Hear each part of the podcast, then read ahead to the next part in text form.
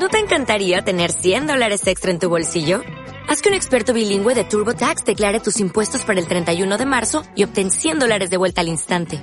Porque no importa cuáles hayan sido tus logros del año pasado, TurboTax hace que cuenten. Obtén 100 dólares de vuelta y tus impuestos con 100% de precisión. Solo con Intuit TurboTax. Debes declarar para el 31 de marzo. Crédito solo aplicable al costo de la presentación federal con TurboTax Full Service. Oferta sujeta a cambios o cancelación en cualquier momento.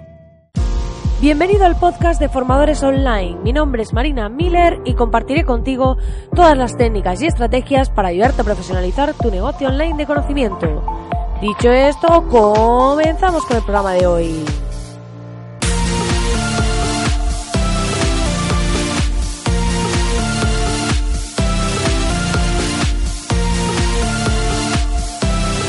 Muy buenas, querido oyente, muy buenas. Estamos aquí ya a martes 4 de junio, empezando este maravilloso mes en el que empieza el calorcito del bueno. Bueno, si algunos estáis por Latinoamérica, por esos países donde siempre hace calor, en esas zonas turísticas y demás donde se está de escándalo, que yo pronto voy a estar por ahí, pues os diré que bueno, que estaremos aquí en el invierno eh, teniéndoos envidia, ¿vale?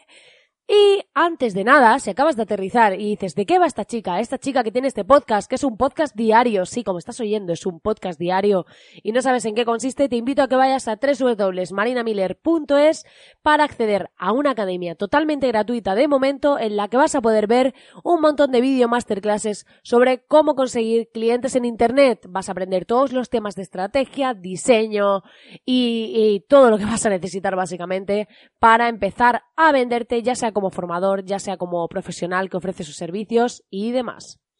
Hoy vamos a hablar de un tema muy interesante, un tema que hace tiempo que quiero tratar, porque cuando emprendemos, eh, cuando te vuelves emprendedor o empresario, como lo queramos llamar, ya sabemos que estamos proyectando, que ya lo comenté en otro podcast, este tema de decirnos empresarios, empresarios para para crecer y no limitarnos con emprendedor, porque se puede emprender por cuenta ajena y normalmente asociamos a emprendedor con el tema de eh, hacer emprendimientos, pero realmente eh, una persona emprendedora no tiene por qué tener un negocio propio.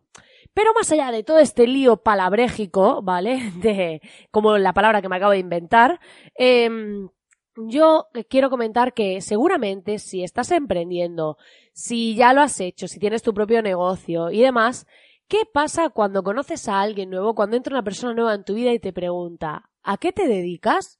Es como que le dices, ah, pues tengo un negocio. Porque bueno, si dices que soy autónomo, eh, pueden decir, bueno, puede ser fontanero, electricista, que, oye, genial, la gran labor que hacen todos los fontaneros, electricistas y demás del mundo, pero como que no les parece tan cool. Pero el momento en que dices, tengo mi propio negocio online, es como, ¡Wow! Parece que le salen eh, chiribitas de los ojos, parece que se iluminan los ojos a la otra persona al saber a qué nos estamos dedicando.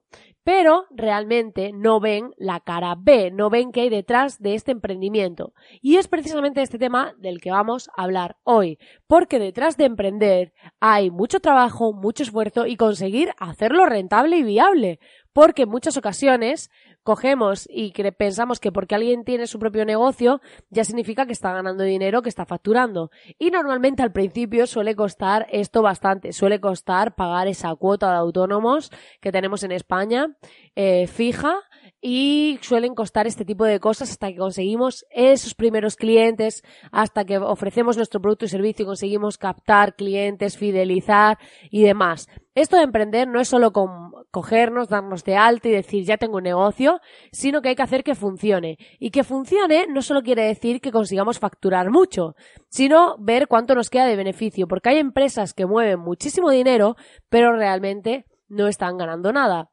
Y esto lo veo muy a menudo en algunos negocios que eh, están moviendo dinero, creen que todo va bien porque mueven dinero, pero realmente eh, si analiza sus beneficios, pues no están teniendo margen.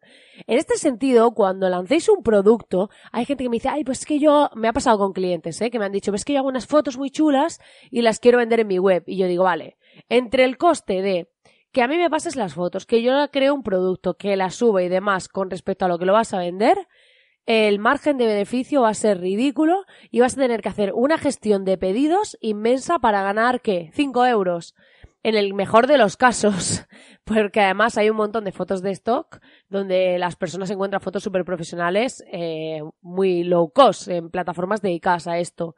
Entonces tenemos que ver cuál es nuestro margen de rentabilidad, eh, la gestión que nos llevan los procesos y demás, porque hay veces que si optamos por un producto de venta masiva, de tener un producto que tenga mucha rotación, muchas ventas a un gran público, tenemos que tener en cuenta cuál es el margen de eh, que nos queda y cuánto necesitamos mover y qué implicación va a llevar esa gestión de ese movimiento de producto. Porque puede ser que sí, que, que, tengamos un margen pequeño, pero que tengamos que vender un gran volumen, pero a lo mejor resulta que para poder llegar a ese volumen necesitamos dos personas de atención al cliente. Y si metemos dos personas de atención al cliente, ya no nos salen los números. Entonces tenemos que tener en cuenta estos factores a la hora de establecer nuestro modelo de negocio.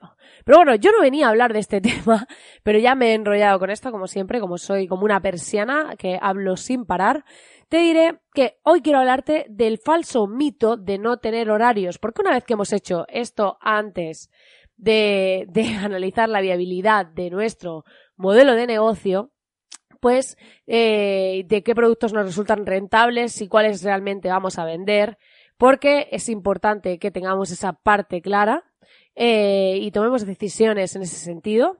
Luego tenemos que, nos encontramos con personas que dicen, ay, esta persona está facturando un montón, está vendiendo un montón, trabaja desde su casa y no tiene horario.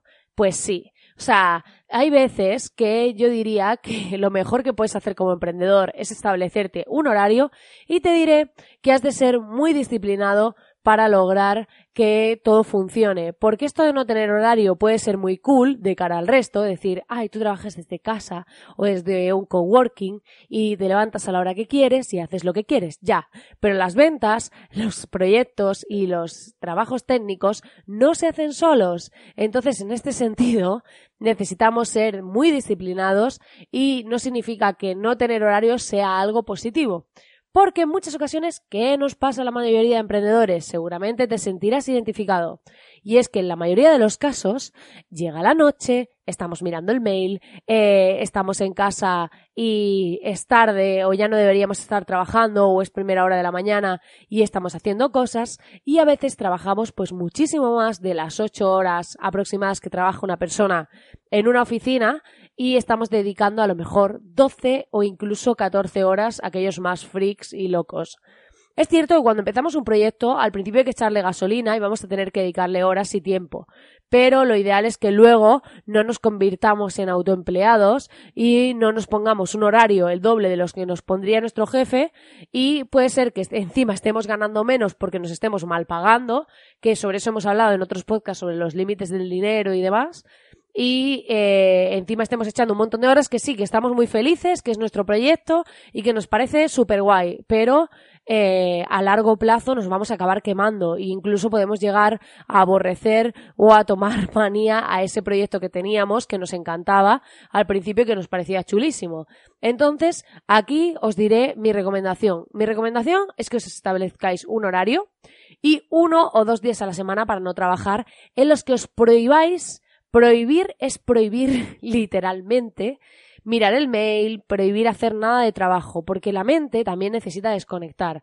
Y aunque sea nuestro proyecto y nos encante y demás, necesitamos desconectar de esa rutina, necesitamos dejar a un lado ese trabajo para que fluyan nuevas ideas, para que estemos, eh, carguemos pilas y estemos mejor. Y así cuando volvamos el lunes o el día que sea, pues eh, vengamos con las pilas cargadas. Si es cierto que no tienes por qué tener un horario típico comercial. Es decir, si tu trabajo no implica relación con clientes o que te estén contestando o lo que sea, puedes optar por trabajar a la hora que tu ciclo energético sea mejor. A lo mejor resulta que tú eres una persona nocturna y trabajas genial a partir de las 7 de la tarde hasta las 5 de la mañana. Pues si ese horario a ti te va bien, aunque sea muy loco, te lo puedes permitir y a lo mejor en esas horas eres hiperproductivo y prefieres dormir por la mañana. Aquí cada uno puede hacer lo que quiera porque para eso somos emprendedores, para eso hemos creado nuestro propio estilo de vida y para eso podemos elegir cómo y cuándo. pero es importante que tengamos en cuenta que hay que ser muy disciplinados, que tenemos que ponernos un horario, establecer unos límites sobre hasta qué hora debemos trabajar y cuál no, para que nuestro propio negocio no nos acabe asfixiando y establecer una estrategia de precios, tener en cuenta los beneficios y demás en el tipo de producto o servicio que ofrezcamos, de forma que nuestra estrategia de precios nos haga maximizar la rentabilidad de lo que ofrecemos y que no nos malpaguemos, porque al final esto no consiste en que nos autoempleemos, sino en que creemos negocios sostenibles, que pueden ser negocios unipersonales, genial, que no quieres tener equipo y no quieres ampliar por ahí, genial, pero sí que es importante que seas capaz de eh, intentar trabajar más, o sea, trabajar menos, que diga, hay que ver este subconsciente, trabajar más, no, no, atrás, Marina, no. Eh, que intentes trabajar menos, ganar lo máximo posible con productos lo más rentables posibles y tener un estilo de vida adaptado a lo que estás buscando, disponiendo de tu tiempo libre y teniendo la vida que siempre habías soñado. Pues nada, querido oyente, hasta aquí el programa de hoy. Es un programa un poco reflexivo, simplemente para tener en cuenta el tema de cómo eh, seleccionáis vuestros productos y servicios en función de los márgenes y el tema del horario que tanto nos perturba a los emprendedores, sobre todo cuando empezamos, que intentamos hacer de todo, eh, todas las horas posibles y nos acabamos ahí autoexprimiendo al máximo peor que cualquier frívolo jefe. Dicho esto, te agradezco enormemente que me dejes tu valoración de 5 estrellas en iTunes, así como tus comentarios y corazoncitos en iBox y Spotify. Agradecerte también que estés ahí al otro lado, invitarte a suscribirte a través de tu podcatcher a este podcast, darle a tu aplicación ahí a suscribirte para no perderte ningún programa y desearte como siempre que tengas un gran día, aunque ya estamos terminando el día, pero bueno, que si no, mañana volvemos, si no has escuchado este podcast o cuando lo escuches, pues que tengas un gran día, tarde o noche cuando lo estés escuchando y que mañana volvemos con más y mejor. Volvemos con un nuevo podcast, como siempre, de lunes a viernes. Que tengas un feliz lo que sea. ¿No te encantaría tener 100 dólares extra en tu bolsillo?